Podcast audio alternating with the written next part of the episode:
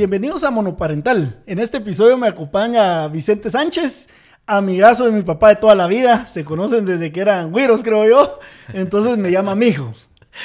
ya revelaste mi edad, Carlos. ya dijiste, ya dijiste amigo de mi papá, quiere decir que este imitaron un viejo hoy, van a decir. Vicente, contanos, que presentate. Bueno, es un gustazo, Carlos, de verdad. Eh, te felicito por esta idea, es, es sobresaliente.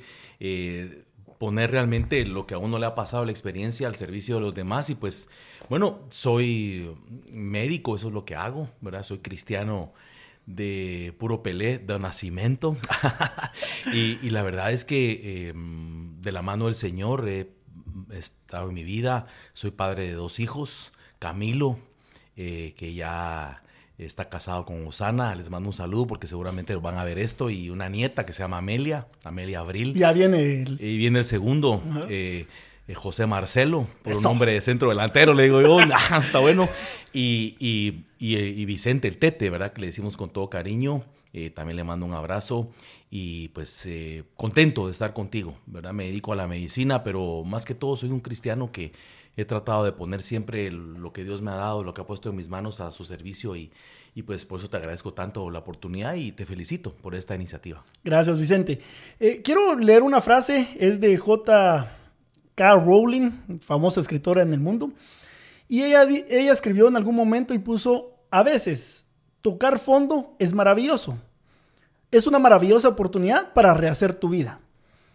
El, el tema que queremos tocar hoy, Vicente, eh, con tu persona, creo que los dos lo hemos vivido, es, la resiliencia.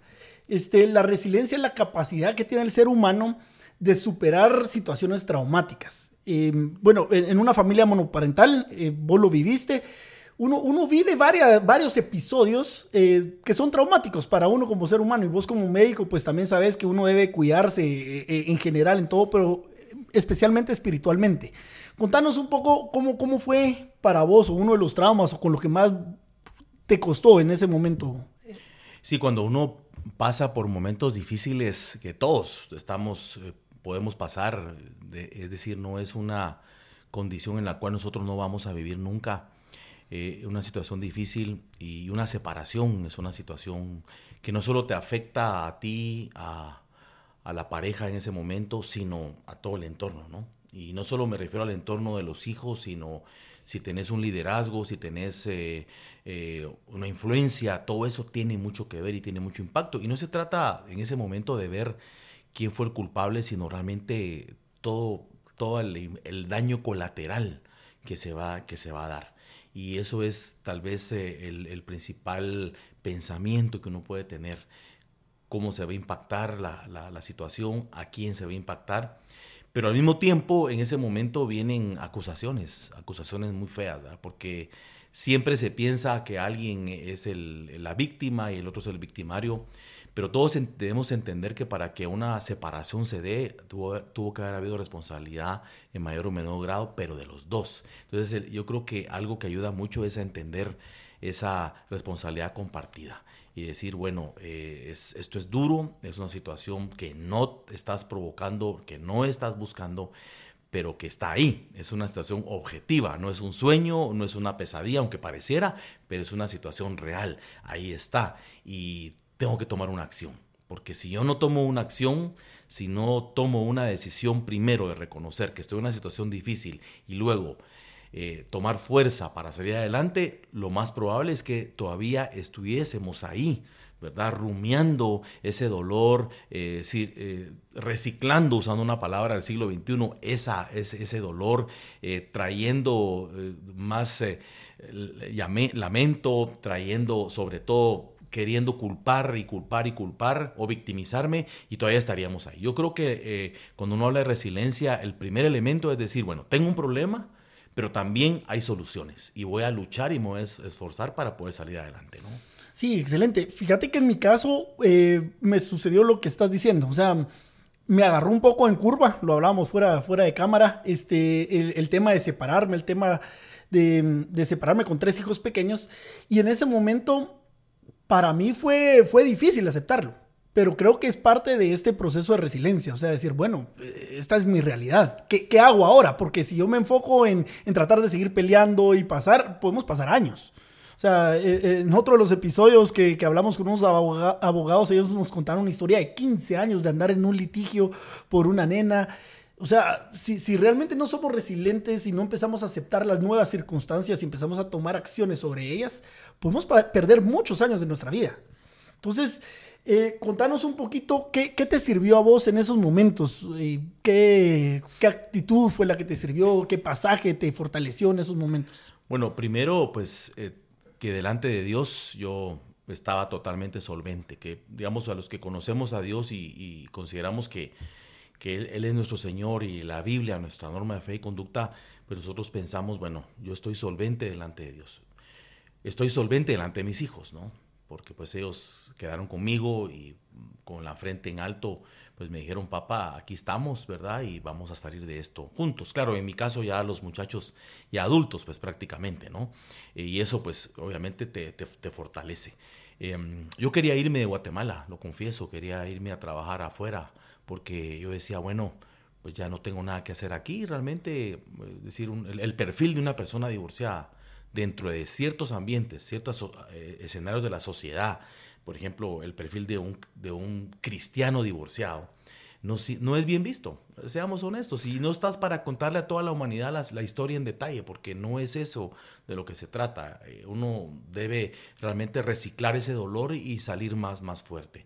Entonces, primero, el, el decir, bueno, estoy en paz. Lo, lo primero es ponerse en paz con Dios, con uno mismo, con tus hijos, con mi familia, con mis padres, con mis hermanos, y que todo el mundo sepa y claramente se sepa la verdad. Y yo pasé mi proceso de ocho decisiones sanadores, de 12 pasos. Lo, lo, hice porque fue la recomendación.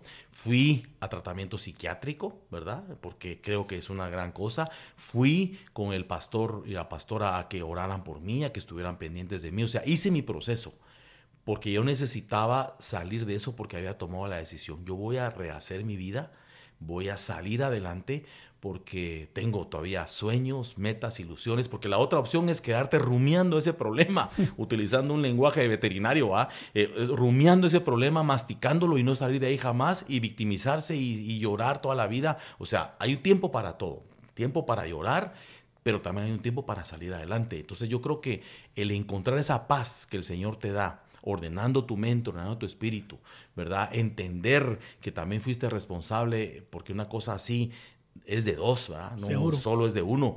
Eh, eh, es importante. Y luego estar en buena relación con los semejantes más cercanos a ti, ¿verdad? Dijiste, dijiste varias cosas interesantes. Eh, en mi escenario también ya lo compartí en otro episodio, pero lo primero que yo hice en el momento que me dijeron, mira, Carlos, este, ya no más, fue agarrar el teléfono y llamar a un amigo que es pastor. Eso fue lo primero que yo hice. Eh, luego, como vos bien dijiste, este amigo pastor, aparte de ayudarme, también me dijo, mira, busca tema psicológico. O sea, te voy a recomendar un par de psicólogas, habla con ellas, eh, con quien te sientas cómodo, pero también busca ese tipo de apoyo. Y, y, a veces, en el contexto que vos y yo hemos vivido toda la vida, este, cristianos de, de nacimiento, tu nacimiento, no, como, dijiste al inicio, como dijiste al inicio, eh, a veces el, el, tema de ser divorciado, ¿verdad? Vos, de quedarte en una familia monoparental o en un hogar monoparental, eh, es, es, duro, es, es, complicado, te sentís marginado, eh, eh, hay que enfrentar otras circunstancias. Y a veces también marginamos eso de los psicólogos y decimos, no, pues yo tengo el Espíritu Santo, ¿por, porque voy a buscar ayuda de un profesional, de un psicólogo, si, si el Espíritu Santo debería hacer todo de mí. Eh, o el pastor debería cubrir todas esas, esas funciones. Y yo por muchos años pensé así. Pero el, el, buscar una ayuda psicológica a mí sí me ayudó. O sea, yo busqué una ayuda de pastor y busqué una ayuda psicológica. Y cada uno hizo, un, hizo algo diferente en, en mi proceso. Y obviamente busqué el llegar a esa paz, porque te soy sincero, yo no estaba en paz al principio. O sea, sí me tomó un tiempo. Eh, obviamente, como vos dijiste, yo fallé, ella falló para llegar a donde estábamos, pues ambos habíamos fallado en algún momento de nuestra historia, en diferentes circunstancias, en diferente grado, no importa, los dos fallamos para llegar a, la ruptura que, nos tocó vivir, ¿verdad? Pero creo que un consejo inicial es ese, busquemos la paz en el Señor, o sea, buscar del Señor. ¿Qué, qué, cuál fue uno de los momentos que vos dijiste, este momento sí fue el más duro que me tocó vivir? Cuando ya realmente se consumó y fue ya, dejó de ser, a ver, era una realidad, pero todavía vos decís, eh, no lo estoy viendo, pero cuando ya se consuma la separación y cuando ya tus hijos te dicen, papá, eh, enfócate en ser feliz porque no has sido feliz, entonces te das cuenta y decís, ah, hay un objetivo, ¿no? Hay un punto. Eh, en entendiendo que, que, el concepto de felicidad no es hasta que llega al cielo, ¿verdad? Porque ese es, ese es un concepto que podemos tener nosotros a veces los cristianos en decir, eh, ah, en esta tierra vine a sufrir, va, y, me tocó lo peor, y porque yo así pensaba, yo, decía, bueno, no hay dos glorias juntas, como dicen, no lo busquen en la Biblia porque no está ahí, va, pero, pero así dicen, ¿no? Que no, yo decía, bueno, eh, decir, mm, exitoso en muchas cosas, pero no en esta área matrimonial, pero cuando ya tus hijos te dicen, papá, vos no has sido feliz, te, instamos a que rehagas tu vida, porque como te digo, yo me quería ir, porque una opción para uno es irse, huir, de los problemas, ¿verdad? Es la del avestruz, meter la cabeza eh, bajo tierra y que pase lo que pase. Pero me dicen mis hijos, mira papá, nosotros, mm, nosotros no queremos, porque yo les he dicho, bueno, mucha, eh, los heredo, ¿va? los pues indemnizo. los indemnizo, va, mucha, ni modo, porque pues, yo me voy a ir. Eh, tenía ofertas de trabajo fuera del, país, ¿verdad? Por mi profesión. Pero me dice, mira, nosotros no queremos tu dinero, nosotros te queremos a vos. Y, queremos que seas... Entonces tenés un puerto al cual llegar, tenés una razón y, tenés a alguien que te dice, eh, te queremos ver de esta manera. Y, y entonces en ese momento ese concepto que yo tenía de, el paradigma del qué dirán, ¿no? Porque nosotros en Guatemala, y, no y, dejémonos de cuentos, en Guatemala vivimos para el qué dirán. ¿Qué dirá la suegra? ¿Qué dirá la esposa? ¿Qué dirá el amigo? ¿Qué dirá el cuate? Y nos vestimos y comemos y manejamos el carro para el qué dirán. Y, y, entonces ese concepto te afecta, pero se viene por la borda cuando decís, en Jesús yo voy a encontrar una nueva razón para vivir y, mis hijos me lo están validando y mis hijos me lo están afirmando. Entonces, eh, cuando vos realmente ves que la situación está difícil, es el momento de, de verdad de desarrollar esta resiliencia, porque lo dijiste, la resiliencia es una capacidad y las capacidades se desarrollan. ¿Verdad? Eh, las capacidades no son talentos que uno, digamos, tiene el talento para tocar guitarra o el talento para jugar pelota o, bueno, vos tenés muchos de esos talentos, ¿verdad? O, yo tengo el talento para comer y tragar todo lo que se mueva. y tomar cafecito. Y tomar, pero con pan, vamos. Y hacer un montón de bromas. eso hace falta hoy, mano, aquí en esta, en esta cantina no están dando café con pan, pero de, alguna manera uno dice, eh, la resiliencia no, es una capacidad. Entonces la capacidad se va desarrollando. Y justamente los problemas son para desarrollar esa capacidad, que yo creo que todos tenemos la resiliencia. No tiene nada que ver con que si soy tímido, si soy aventado, si tengo plata o soy eh, hombre o mujer. La resiliencia es una capacidad que la estimula un problema. Y un problema muy serio como este, porque eh, yo les voy a contar más adelante, pero tal vez grabamos otro resiliencia, pero yo pensé que con mi separación mano, los problemas habían terminado en mi vida. Yo dije, ah, ya cumplí mi cuota, ¿va? Delante, si, si, algo le debía a alguien, ya con esto ya cumplí. Porque ya había pasado por muchos problemas previamente. Pero después me vino otro más, mucho más fuerte, que podemos hablarlo más adelante y se los dejo ahí como incógnita. Ok, excelente. Mira, dijiste algo interesante. En tu escenario, bueno, creo que los dos vivimos eh, la ruptura, eh, la disolución de un matrimonio tal vez en circunstancias parecidas, en el sentido de que toda la vida fuimos cristianos, que servimos a Dios desde pequeños, que esa fue nuestra cátedra durante toda la vida. Sin embargo, a la edad que lo vivimos fue muy distinta. Vos ya tenías hijos grandes, yo tenía hijos, eh, estábamos hablando que el menor tenía menos de dos años cuando, cuando yo me separé. Y, y, en tu escenario, pues tuviste esa fortaleza de los hijos de que te dijeron, que, que te hicieron entrar en razón hasta cierto punto en ciertas cosas en mi escenario yo no tuve esa palabra de mis hijos. Pero yo miraba a tres pequeños y yo decía, o sea, yo aquí tengo que hacer algo por ellos. Y, en ese momento yo decía, es cierto, tal vez yo no hice todo bien, pero esta es una oportunidad que Dios me está dando para, para demostrarle a esos niños que yo estoy dispuesto a morir por ellos, que estoy dispuesto a sacrificar mi propia vida, mi propio tiempo por, por ellos, que fue lo que Jesús hizo por mí. Entonces, en ese momento, algo que me dio fortaleza a mí fue recordar, bueno, si a pesar de todo lo malo que yo he sido y las malas decisiones que he tomado en mi vida, Jesús murió para darme una mejor vida, ¿por qué no yo hoy voy a sacrificar mi tiempo, mis deseos, por tres vidas pequeñas y voy a tratar de hacer lo mejor por ellos? Entonces, creo que tal vez fueron circunstancias distintas, pero al final eh, los hijos nos hablaron de una forma diferente. No sé si, si me voy a entender ahí. Eh, en mi escenario ellos no me podían decir, papá, mira, cuídame. O sea, no me podían expresar eso. Pero verle la carita, verles que el dolor que no lo pueden expresar a esa edad, pues a mí me movió a, tener esa capacidad de resiliencia también. contanos, este, dijiste, yo pensé que con eso había cubrido mi cuota. Pero yo sé que viviste otra, otra situación que probablemente eh, es impactante también. O sea, no solo acabas de vivir una ruptura, eh, no sé cuánto fue el tiempo de, de, una en otro al segundo golpe, pero, pero contanos un poquito, porque al final creo que ese es el, el complemento de la resiliencia en tu vida. Sí, yo, yo quiero construir sobre lo, lo, lo que dijiste antes de contestarte esto, y es hablar de ese concepto maravilloso que es la gracia del Señor, ¿verdad? Porque gracia no es lo que uno merece, gracia es lo que uno necesita. Y entonces cuando uno entiende ese concepto, porque probablemente si uno aplica la gracia de Dios a un merecido, ala, Dios es un castigador, ¿verdad? Y vivimos culpados y vivimos castigados y vivimos atormentados. Pero la palabra dice que la gracia del Señor es vida eterna, es decir, es un regalo, porque somos salvos por gracia, no por obras ni malas ni buenas. Es, un regalo. ¿Y, qué se necesita para recibir un regalo? No se necesita nada. Bueno, abrir los brazos y recibirlo, pues, porque es un regalo, ¿no? Y eso es lo que el Señor hizo por nosotros. Entonces, cuando uno aplica ese concepto de gracia, uno dice, bueno, en la gracia del Señor yo me voy a levantar.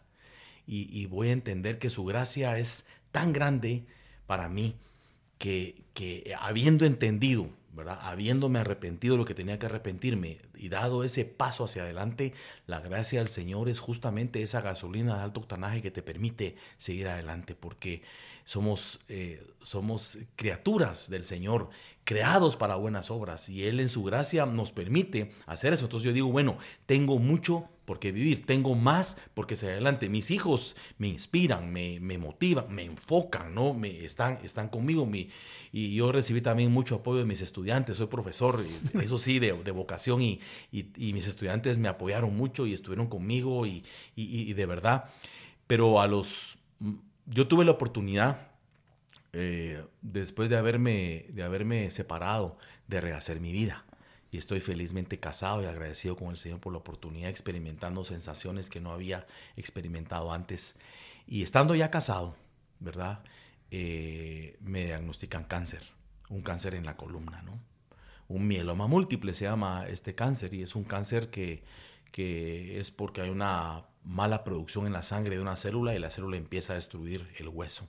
Entonces empecé con un dolor de espalda, duro hace dos años, en el año 2020, justamente empezando la pandemia, y pues me diagnostican que tenía un tumor que me estaba destruyendo la vértebra. Entonces yo dije, ah, las chispas, eh, yo pensé que toda mi cota va de, de, clavos y de problemas ya las había superado y ahora me diagnostican esto. Y bueno, y es, es, otra sensación diferente a la separación, porque aquí sí sentís que directamente empiezan las acusaciones, ¿no? A decir, ya viste, esto es por y entonces te empiezan a sacar eh, todo lo, toda tu, tu, historia desde... Yo tenía más de 50 años, yo tengo 57 y eso fue cuando tenía 55, entonces tenían 55 años para recordarse de todo lo malo que habías hecho y pensabas que por eso es que estabas acumulando una cuota que ya te estaba pasando la factura del tumor. Y, y, es una acusación terrible, son sensaciones extrañas porque sí, de, verdaderamente te, te, mueven la alfombra en el sentido de decir esto es porque algo hice, eh, puedes caer en la, en la idea de decir, bueno, si Dios es tan bueno, ¿por qué le, me pasan cosas malas, verdad? Eh, eh, aquel tu concepto que sos el elegido, tenés cierta estrella que decir se echa por la borda, porque, mano, cáncer es, es cáncer, es decir, entonces pasás situaciones difíciles primero en el trabajo, luego una separación. Eh, yo me he quedado sin trabajo varias veces también. Sé lo que es eh, eh, vivir en el extranjero como, como una persona extranjera, viviendo prácticamente por fe. Sé lo que es todo eso. Luego me separo y ahora cáncer. Es decir, como me hizo un cuate mano, ni siquiera pensé porque ya tuviste accidentes. Todavía no. Todavía no, y tampoco los queremos. No, por supuesto, ¿verdad? Pero sí es, es, es, es duro. Pero Dice la escritura que son muchas, eh, no pocas, las aflicciones del justo, pero que de todas te librará el Señor. Entonces, una vez más el concepto de la gracia. Yo dije, bueno, Señor, esto no es un castigo. Un divorcio, una enfermedad, no es un castigo. Esto es, citando Juan capítulo 9, para que la gloria del Señor se manifieste en tu vida. Porque viene el ciego, ese, ese cuate, y luego, luego el, el religioso viene y le dice, ah, ¿quién pecó? Estos sus papás. Ninguno, dice el Señor Jesús. Esto es para que la gloria del Señor se Yo dije, Señor, si tú me has permitido pasar por todo esto y ahora un cáncer y, tengo que recibir quimio, radio y un trasplante de células madre y esto es para que otros te conozcan, pues aquí estoy, va. Suena fácil decirlo, pero créame, créeme, mano. Yo sí se lo dije al Señor, aquí estoy, Padre. Y porque mira, uno, yo no tenía miedo de morirme. O sea, uno, uno no tiene miedo porque uno sabe a dónde va si te, te arralas, como decimos, por tus patojos, va, por tu esposa, por te estás tratando de rehacer tu vida, por la gente que se queda. Y, bueno, pues aquí estoy, mano, me ven y estoy, estoy rosadón, y es porque estoy, estoy bueno, va, y estoy, gracias a Dios, estoy bien, va. Qué bueno, qué bueno, y qué bendición y qué buen testimonio eso. Este, creo que, que sí debemos de, de reevaluar, porque muchas familias monoparentales seguimos dando vueltas eh, en el dolor. Seguimos dando vueltas em, sin, sin avanzar porque seguimos reclamándonos o seguimos escuchando esas acusaciones o creemos que lo que nos sucede después de la separación es a raíz de que nos portamos mal o que nos equivocamos en ese, en ese matrimonio, en esa, en esa relación que tuvimos. Y, creo que debemos de abrazar esa gracia que el Señor que el Señor tiene para nosotros. O sea, creo que debemos de abrazarla, debemos de fortalecernos en el Señor bajo esa gracia para poder realmente salir adelante y tener esa capacidad de resiliencia y realmente aceptar la realidad. Y, creo que los dos, vos y yo, tuvimos que aceptar las realidades. O sea, vos eh, eh, al momento de separarte, luego con el cáncer y decirle, Señor, heme aquí, aquí estoy. Y, yo también al momento de separarme, decirle, Señor, bueno, no sé por qué está sucediendo. Porque en teoría el matrimonio yo como lo concebía era, era para toda la vida y no entiendo por qué está sucediendo en este momento, pero esta es mi nueva circunstancia y tengo que, tengo que dejarme usar por el Señor en medio de ella. Y, y, ahí es donde nace este podcast. La verdad es que este podcast nace del corazón de Dios eh, para apoyar a este tipo de hogares y de familias, para traer esperanza, para traer un nuevo mensaje, para que, para que recordemos que a pesar de lo que hemos vivido, el Señor no nos ha abandonado y el Señor ahí está. Déjanos un, pasaje que te sirvió a vos durante todo este proceso para, para, que los que están viviendo estos episodios traumáticos en su vida eh, puedan ser fortalecidos. Sí, yo diría que la resiliencia, Carlos, es lo contrario a la cobardía. La escritura dice que no nos ha dado Dios un espíritu de cobardía, sino un espíritu de resiliencia, un espíritu de amor, de poder y de dominio propio. Y eso es la resiliencia. La resiliencia no es una disciplina, es decir, me voy a levantar a las 6 de la mañana a orar todos los días, de ahí me baño, me voy a trabajar, ¿cómo no? O sea, es la disciplina, la resiliencia no es disciplina, es mucho más que eso. La resiliencia es el poder que viene del Señor. Y, y dice la escritura, eso me sirvió mucho. El mismo poder que operó en Jesús para levantarlo de la muerte es el mismo poder que opera en nosotros para la vida. Mismito, ni más ni menos, es el mismo poder, de poder, de amor. Y eso es muy importante, el amor por los demás, el deseo de seguir adelante porque hay algo para hacer. Tú tienes algo para hacer todavía para servir a tu prójimo. Eh, Dios te quiere usar de una manera que ni siquiera te imaginas con tu historia, la historia de la separación, y esa historia dolorosa. Dios no desperdicia una pena. De verdad, al contrario, de tu principal pena se puede convertir en tu principal fortaleza y de dominio propio. Porque dan ganas en esos momentos de renegar, de reventar, de golpear, de renunciar, de fracasar, pero el espíritu de resiliencia es un espíritu de dominio propio que te permite a vos controlar tu mente, controlar tu espíritu y entender que tu espíritu se conecta con el espíritu del Señor. Y eso permite que des grandes pasos. Y como te digo, muchas aflicciones vendrán, mis amigos, porque no es la primera, yo lo he aprendido, ni será la última. Vendrán muchas, pero esto estos problemas te capacitan para hacer lo que estás haciendo, ayudar a aquellos que están pasando por este mismo momento. Yo puedo ayudar a gente ahora, entiendo, yo soy médico y entiendo a mis pacientes cuando vienen con un dolor, cuando me llaman en las noches, en las madrugadas, los entiendo ahora porque yo he sido paciente. Esa noticia de dar, a mí me toca dar eh, noticias de insuficiencia renal porque soy especialista en los riñones, decir a la gente, miren, esta diálisis, un trasplante, no es sencillo, te dicen, tenés cáncer, de verdad te venís, te viene eh, todo al suelo, pero el Espíritu del Señor te permite eh, esa resiliencia, es decir, esa capacidad para poder salir adelante. Excelente, gracias Vicente, gracias por compartir con nosotros en este, en este episodio. Los invitamos a seguirnos en nuestras redes sociales, eh, estamos en todas prácticamente y todos los lunes estamos tratando de sacar un, un nuevo episodio. Gracias por tu tiempo. A vos, hombre Carlos, y un saludo a todos, gracias. Recuerda, guardando tu corazón, vives en paz. Hasta la próxima.